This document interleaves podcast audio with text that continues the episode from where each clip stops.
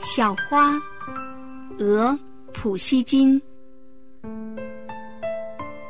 我在书里发现一朵小花，那是一朵小花，它早已干枯了，也不再芬芳。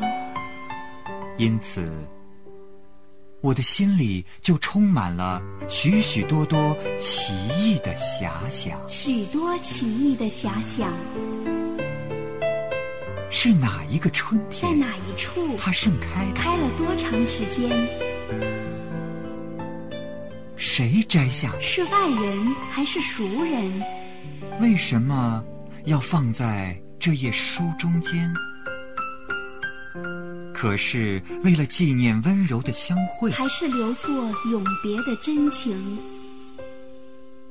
或者只是由于孤独的散步，在田野的幽寂里，在林荫里，是它还是他？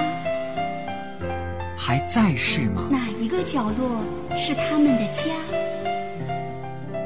也许它们早已枯萎了，例如这朵不知名的小花。一如这朵不知名的小花。